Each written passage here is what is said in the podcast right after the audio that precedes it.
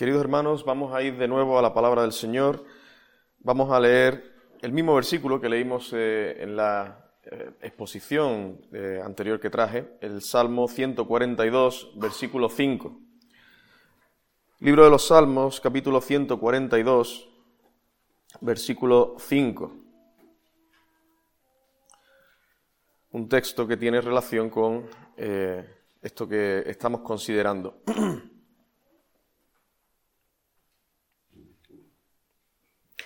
Dice la palabra del Señor, clamé a ti, oh Jehová, dije, tú eres mi esperanza y mi porción en la tierra de los vivientes. Hay un refrán popular que dice, la esperanza es lo último que se pierde. Esto lo habréis escuchado muchas veces. En las películas suele aparecer mucho esta expresión, quizá dicha con otras palabras o de forma ligeramente distinta, pero al final quieren decir lo mismo. La esperanza es lo último que se pierde. Ahora, cuando el mundo usa esta expresión, se suele referir a la esperanza de que algo bueno suceda, o de que algo malo termine, o la esperanza de conseguir alguna cosa. Al final, esta clase de esperanza a la que se refiere el mundo es algo vano, no es una esperanza sólida, firme. ¿Y por qué? Porque no está fundamentada en la palabra de Dios, no está basada en Dios mismo, sino en cosas o en personas, las cuales son temporales, pasajeras. Aclaro aquí que no estoy diciendo que ese refrán sea malo en sí mismo y que jamás podamos utilizarlo. Puede haber alguna situación o contexto en el que se pueda aplicar.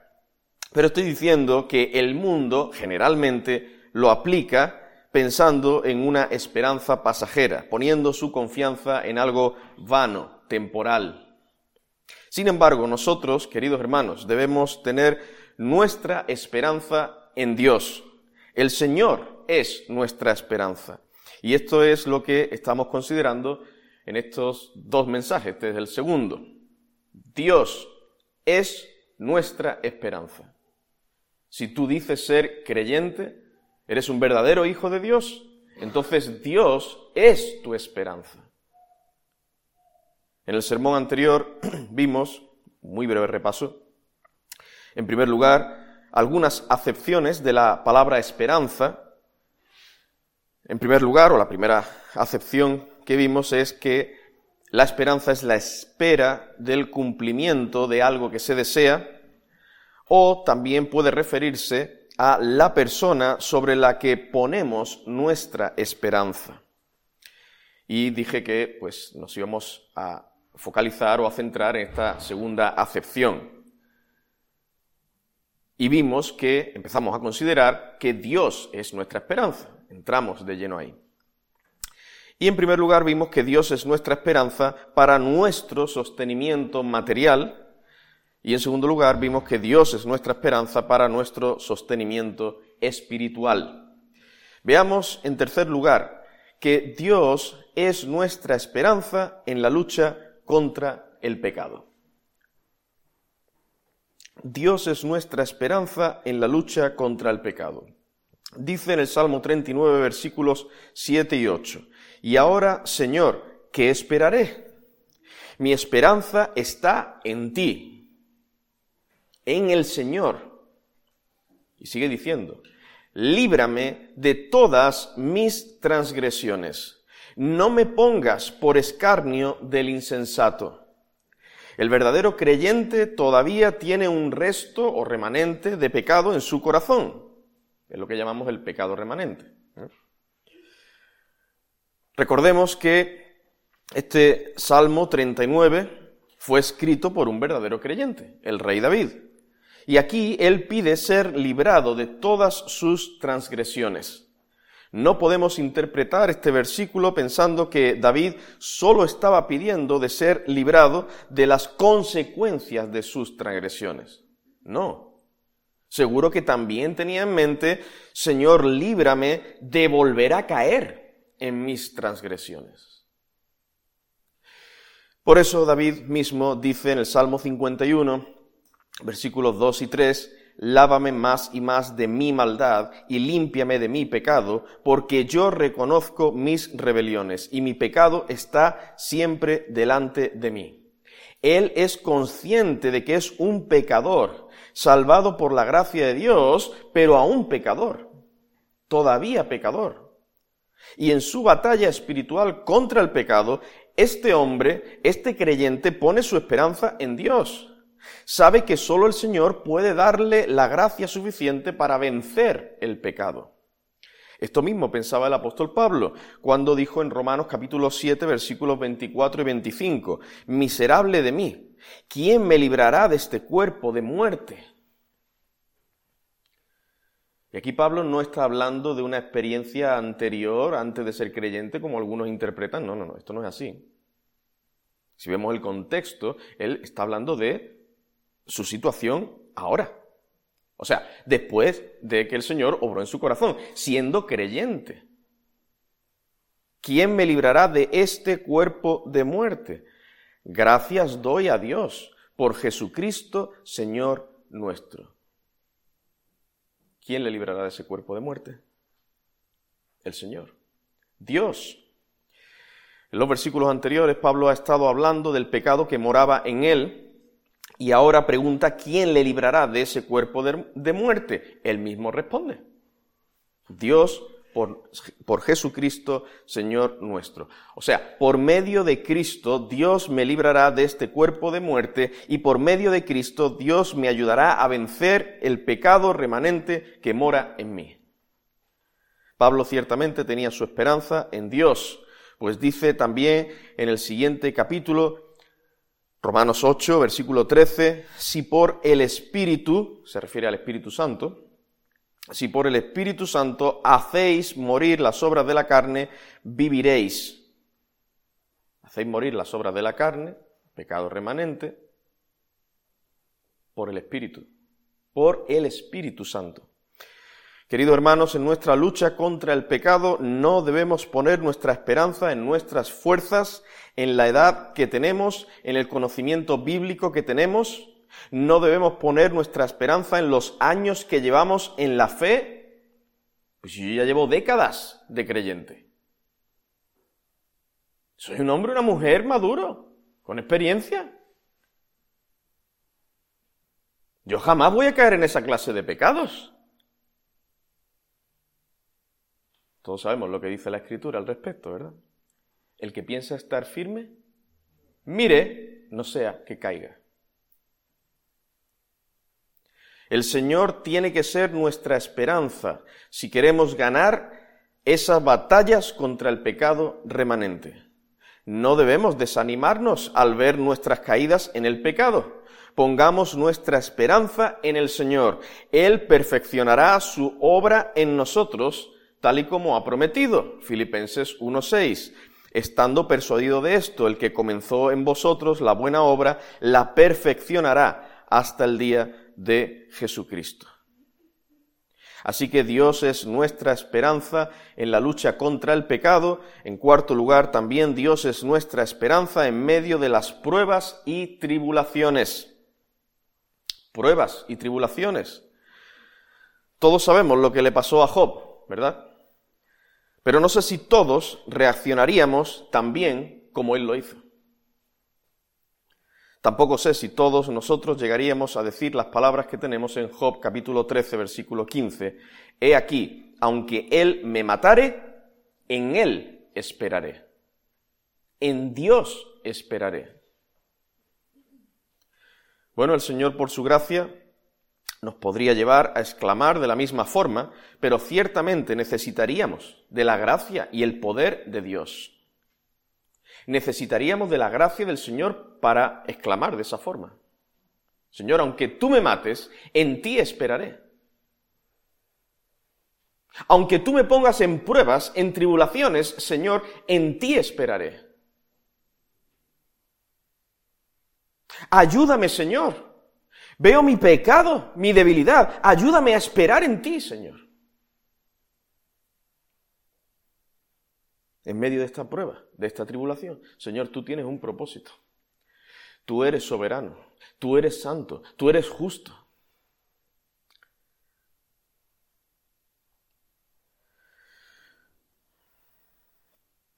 El Señor, por su gracia, nos da el poder para exclamar de esta forma, aunque Él me matare, en Él esperaré. Pero queridos hermanos, recordemos este ejemplo de Job. En Él esperaré. Las pruebas pueden ser duras, muy duras. Tribulaciones duras.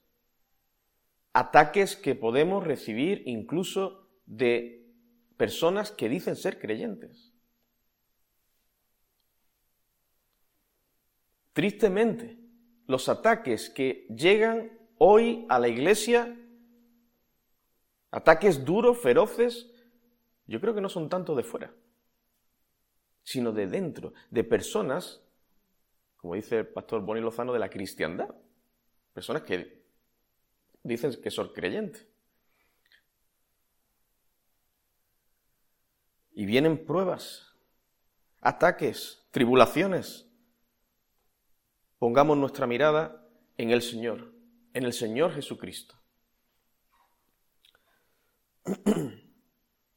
El versículo que leímos al principio decía, en Salmo 142, 5, clamé a ti, oh Jehová, dije, tú eres mi esperanza. Tú eres mi esperanza y mi porción en la tierra de los vivientes. Pero fijaos, ¿en qué contexto dice el salmista que Dios es su esperanza. Versículos 6 y 7, que no lo hemos leído. Versículos 6 y 7. Escucha mi clamor, porque estoy muy afligido. O sea, el salmista está diciendo que Dios es su esperanza, pero en medio de aflicción. En medio de aflicción. Bueno, nosotros llegamos a decir esto. Tenemos que preguntárnoslo, planteárnoslo honestamente. Cuando estamos siendo afligidos por cualquier cosa, por lo que sea, decimos, Señor, tú eres mi esperanza. ¿Creemos esto de corazón? ¿Nos aferramos al Señor? ¿O nos aferramos a otras cosas? ¿O a otras personas?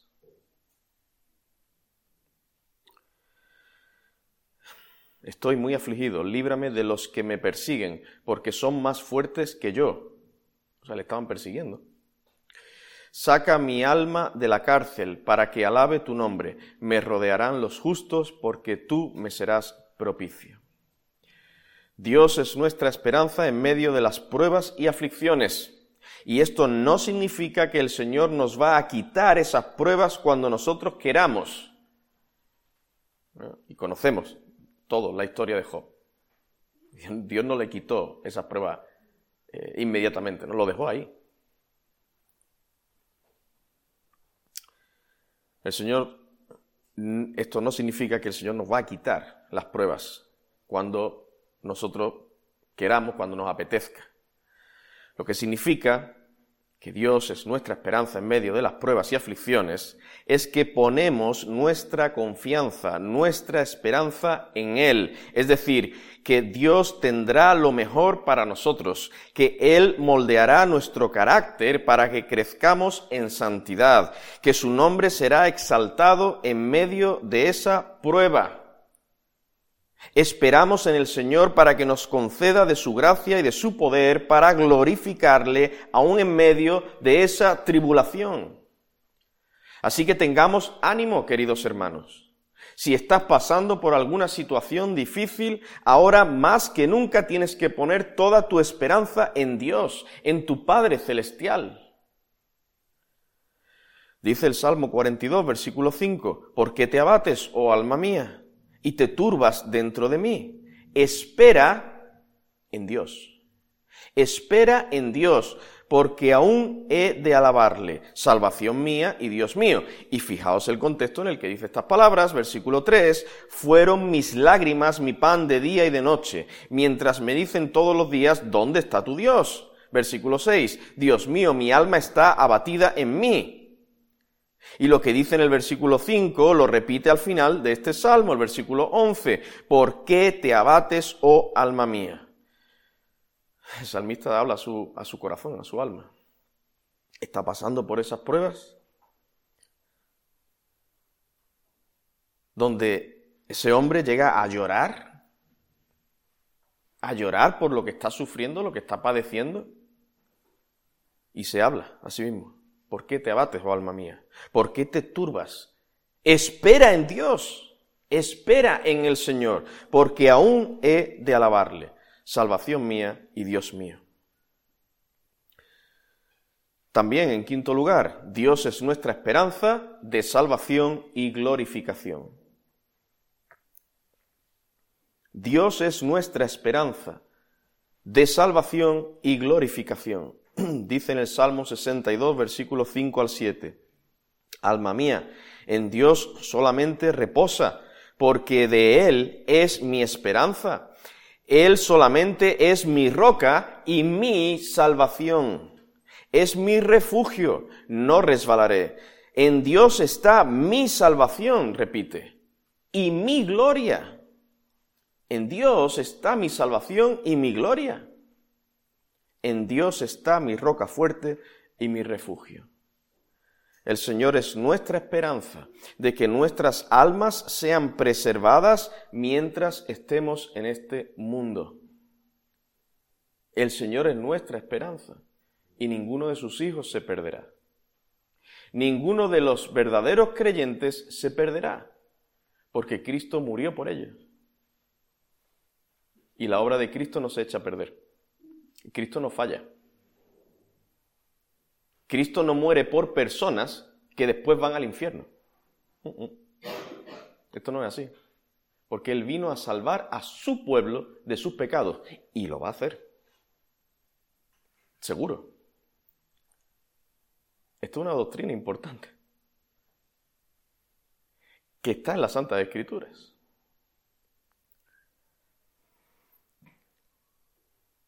El Señor es nuestra esperanza de que nuestras almas sean preservadas, aquellos que en verdad hemos creído en Cristo.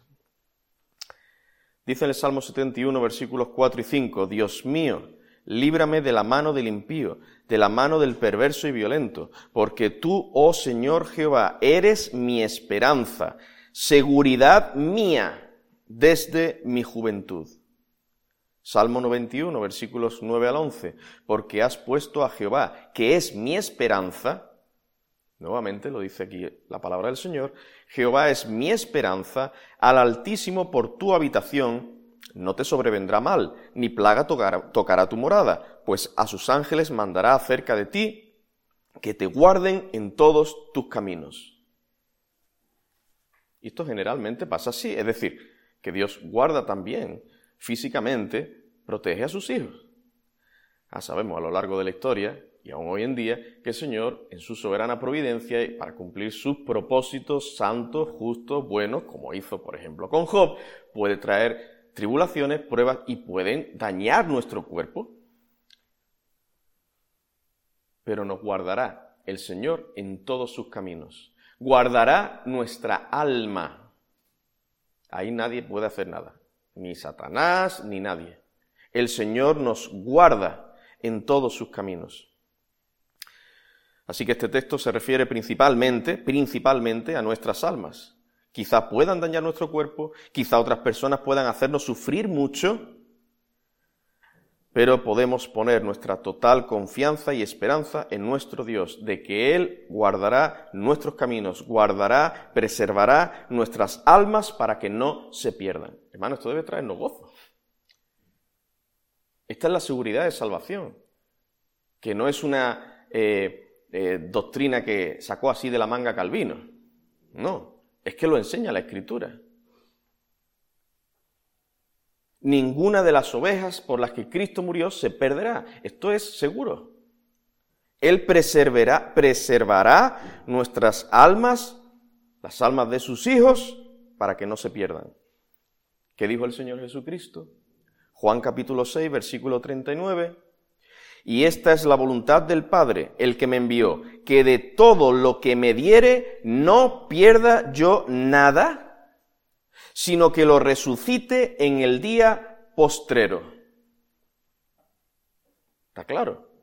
Cristo mismo, en cumplimiento de la voluntad del Padre, se encargará, por medio de su Santo Espíritu, de que ninguna de sus ovejas se pierda.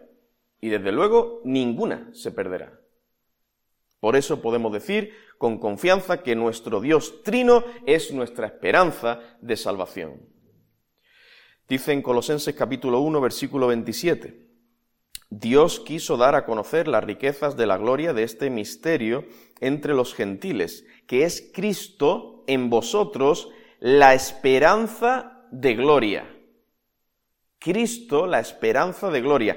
Cristo es nuestra esperanza de gloria. Él es nuestra esperanza de que seremos preservados en la fe aquí y ahora. Él es nuestra esperanza de que en el juicio final seremos absueltos y Él es nuestra esperanza de que también seremos glorificados.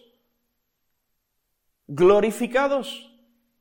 Donde nuestro cuerpo y nuestra alma, nuestro cuerpo resucitado y nuestra alma se unirán. Y serviremos al Señor por toda la eternidad, en los cielos nuevos y la tierra nueva. Seremos glorificados.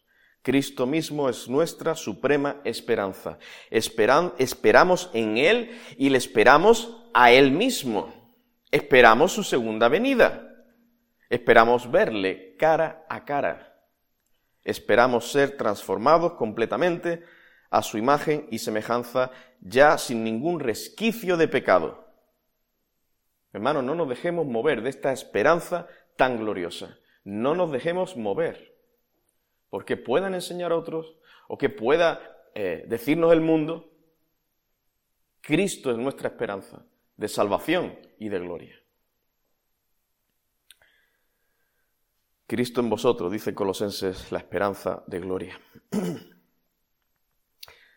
Por último, en tercer lugar, vamos a ver, hemos visto que Dios es nuestra esperanza, hemos visto estas cinco áreas.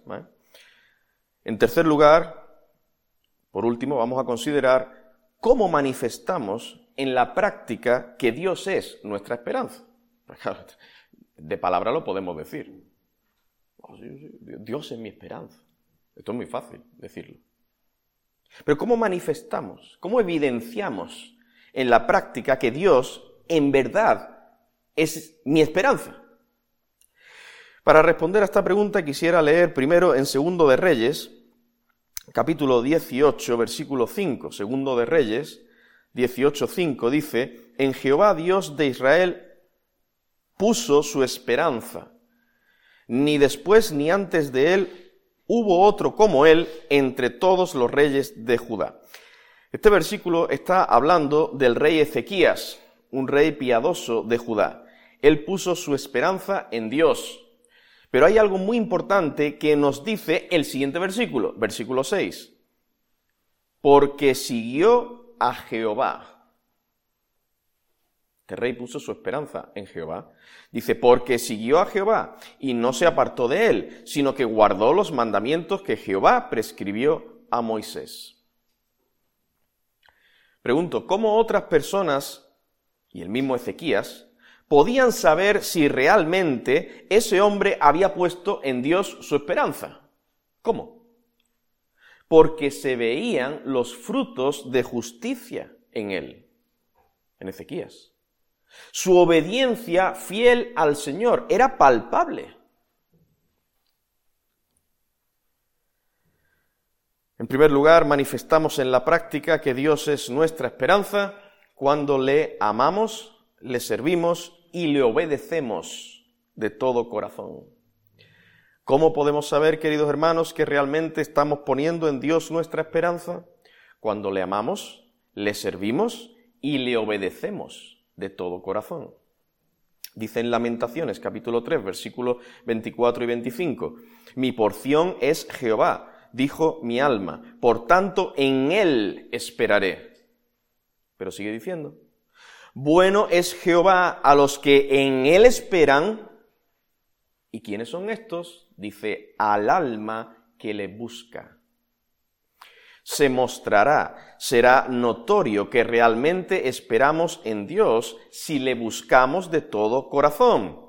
Aquel cuya esperanza es una persona se esforzará por buscar a dicha persona. Si Dios es nuestra esperanza, debemos esforzarnos por buscarle en oración, buscarle cada día en nuestra vida, procurar una comunión más íntima con Él. Buscamos a Dios en su santa palabra, es decir, leemos la Biblia cada día, no una vez a la semana, ni dos, cada día. Buscamos a Dios cuando nos esforzamos en dependencia de Él para obedecerle en todo momento. Buscar a Dios no es, pues si yo tengo mis devocionales y después hago lo que me da la gana. Termino mi devocional, no tengo ni idea de lo que he leído, a los cinco segundos ya se me ha olvidado, y yo ahora hago lo que yo buenamente vea.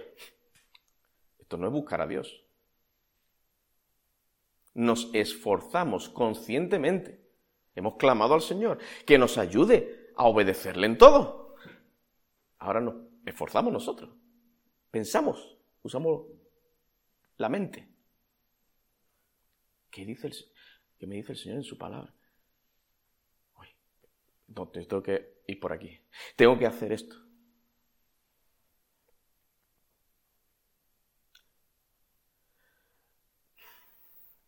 También manifestamos que Dios es nuestra esperanza. En segundo lugar, cuando le alabamos. Dice el Salmo 43, versículo 5, ¿por qué te abates, oh alma mía? ¿Por qué te turbas dentro de mí? Espera en Dios, porque aún he de alabarle. Salvación mía y Dios mío. Esta es una prueba para saber si realmente hemos puesto nuestra esperanza en el Señor cuando nos encontramos en medio de alguna prueba o tribulación. ¿Estoy yo alabando al Señor? Le doy gracias por quién es Él, por su gracia, su bondad y su misericordia para conmigo, aún en medio de esta prueba. Tú me estás diciendo de alabar al Señor cuando yo estoy pasando por una prueba, una situación tan dura, tan difícil. Sí. Es lo que nos enseña la Escritura. Le alabo con mis labios y mis hechos haciendo su voluntad aún en medio del sufrimiento? Si lo hago, significa que Dios es mi esperanza. ¿En verdad Dios es mi esperanza? Si no lo hago, es que realmente no estoy esperando en Él. En otras cosas o en otras personas, pero no en Dios si en medio de la prueba, de la tribulación, no alabamos al Señor? Nuestra esperanza estará en otros o en otras cosas, pero no en Dios. Por último, en tercer lugar, también evidenciamos que el Señor es nuestra esperanza cuando manifestamos el gozo y la paz que nos da el Señor. Dado que Dios es nuestra esperanza, debemos manifestar gozo y paz en nuestra vida. Dice en Romanos capítulo 15, versículo 13, y el Dios de esperanza os llene de todo gozo y paz en el creer, para que abundéis en esperanza por el poder del Espíritu Santo. Hermanos, el Dios del universo es nuestra esperanza. En Él estamos seguros y confiados. Podemos esperar en Él. El Señor nunca nos defraudará. ¿Cómo no vamos a estar gozosos? Sí, gozosos, alegres. Tenemos que manifestar el gozo del Señor. Si estamos gozosos, descansamos en el Señor para cualquier asunto en nuestra vida. Entonces significa que Dios es nuestra esperanza. Es evidente que Dios es nuestra esperanza. Nos gozamos en Él, no en la prueba en sí, evidentemente. Los cristianos no somos masoquistas. No nos gozamos en la prueba en sí, nos gozamos en el Señor, en Dios nos gozamos. Nos alegramos en Él, por lo que Él hace, por quien es Él. Así estamos manifestando que Dios es nuestra esperanza. ya para terminar, me gustaría traer algunas aplicaciones prácticas.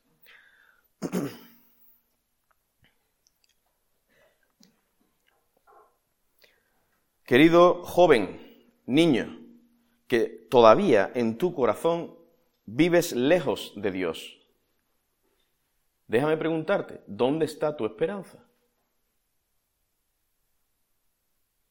A los niños, desde el más pequeño hasta el más mayor, a los jóvenes, adolescentes, ¿dónde está tu esperanza? ¿En quién pones tu esperanza? ¿En el mundo? ¿En tus padres creyentes? A mis padres son creyentes. Y yo voy a la iglesia con mis padres. ¿eh? O sea, me porto bien, y obedezco a mis padres. Entonces pones tu esperanza en que asistes todos los domingos a los cultos. O pones tu esperanza en que sacas buenas notas, estudias mucho, ¿no? Eres diligente, trabajador, esforzado. Ahí está tu esperanza. Tu esperanza ahora y, y para el futuro y para la salvación de tu alma. Pues mira lo que dice el Señor en su palabra. Isaías 31, versículo 1. Hay de los que descienden a Egipto por ayuda y confían en caballos y su esperanza ponen en carros, porque son muchos, y en jinetes, porque son valientes, y no miran al Santo de Israel, no buscan a Jehová. Busca al Señor. Te digo, en el nombre del Señor. Busca a Dios. Confía en Cristo como tu único Salvador. Pon toda tu esperanza solo en Él.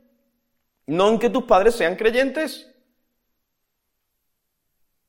O que estés asistiendo a una buena iglesia, una iglesia donde se predica toda la palabra.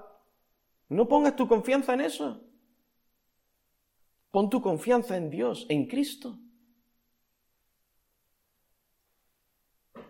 Para la salvación de tu alma. Pon toda tu esperanza solo en Él. Hechos capítulo 4, versículo 11 y 12. Este Jesús es la piedra reprobada por vosotros los edificadores, la cual ha venido a ser cabeza del ángulo. Escucha bien ahora. Y en ningún otro hay salvación, porque no hay otro nombre bajo el cielo dado a los hombres en que podamos ser salvos. No hay otro nombre. Solo Cristo. Cree en el Señor Jesucristo como tu único Salvador, como el único que pagó el castigo, sufrió el castigo que tú mereces por tus pecados. Sí, aún por los más pequeñitos. Porque dice la Escritura, la paga del pecado es muerte condenación eterna.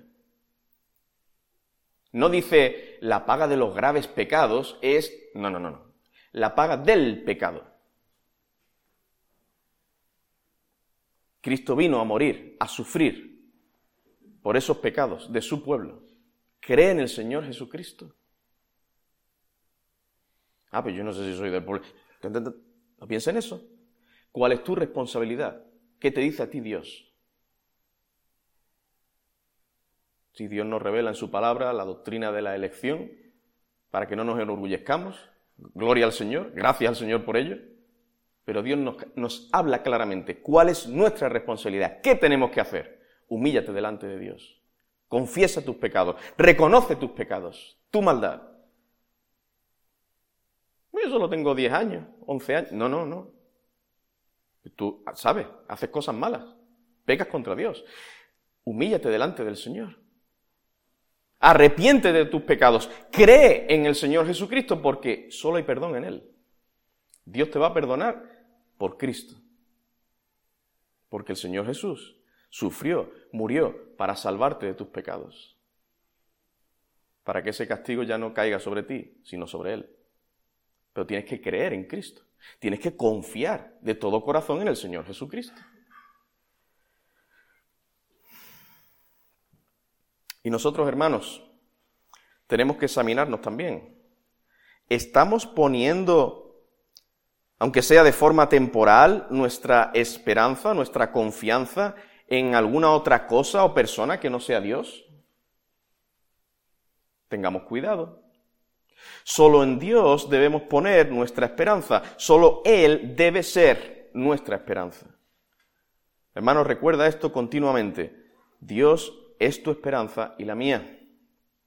Cuando veamos que estamos pasando por pruebas y tribulaciones, cuando algunas de las personas que nos rodean no nos tratan o no se comportan bíblicamente, tengamos ánimo, hermanos. Dios es nuestra esperanza. En Él podemos y debemos esperar, y Él jamás nos fallará. Por Cristo, gracias a Él, podemos decir, el Señor es mi esperanza. Gracias a Cristo, que nos ha salvado, que es nuestro mediador. Con esto no quiero decir que no podamos confiar en ninguna persona, podemos confiar en todos aquellos que nos dan buenos motivos para confiar en ellos, pero lo que digo es que nuestra esperanza como tal debe ser solo en el Señor. Nuestra esperanza en medio de las pruebas, tribulaciones, nuestra esperanza de salvación, de glorificación, nuestra esperanza en la lucha contra el pecado, nuestra esperanza para nuestra provisión material, espiritual, el Señor. El Señor nuestro Dios. Él nunca nos abandonará, nunca nos desamparará, nunca nos dejará hasta el punto de desfallecer. Si andamos cerca del Señor, podremos darnos cuenta de su cercanía y aún en medio de las tribulaciones podremos decir con gozo, con gozo y confianza, Dios mío, tú eres mi esperanza. Termino leyendo el versículo 5 del Salmo 146. Bienaventurado, dichoso, feliz, aquel cuyo ayudador es el Dios de Jacob, cuya esperanza está en Jehová su Dios. Vamos a orar al Señor.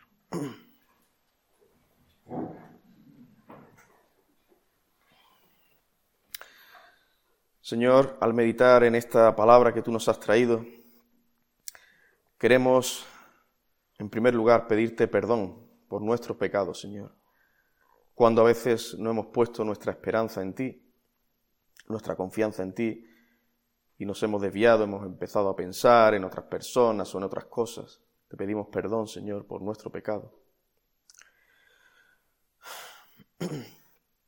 Señor, ayúdanos a esperar en ti, Padre. Ayúdanos a no estar turbados. Somos débiles, pero te suplicamos que tú nos fortalezcas y tú nos des de tu paz, de tu gozo, aun en medio de las pruebas y tribulaciones. Y, oh Dios, también clamamos a ti, tú tengas misericordia de niños, jóvenes, adultos entre nosotros que no te conocen. Tú quebrantes sus corazones, oh Señor. Que ellos no esperen en el mundo o en otras personas o en otras cosas. Que ellos te busquen de todo corazón. Tu Espíritu Santo obra en sus corazones y ellos te busquen y crean verdaderamente en Jesucristo y pongan en Él, solo en Él, su esperanza. En el nombre de nuestro Salvador, nuestro Señor Jesucristo, te lo suplicamos. Amén, Padre.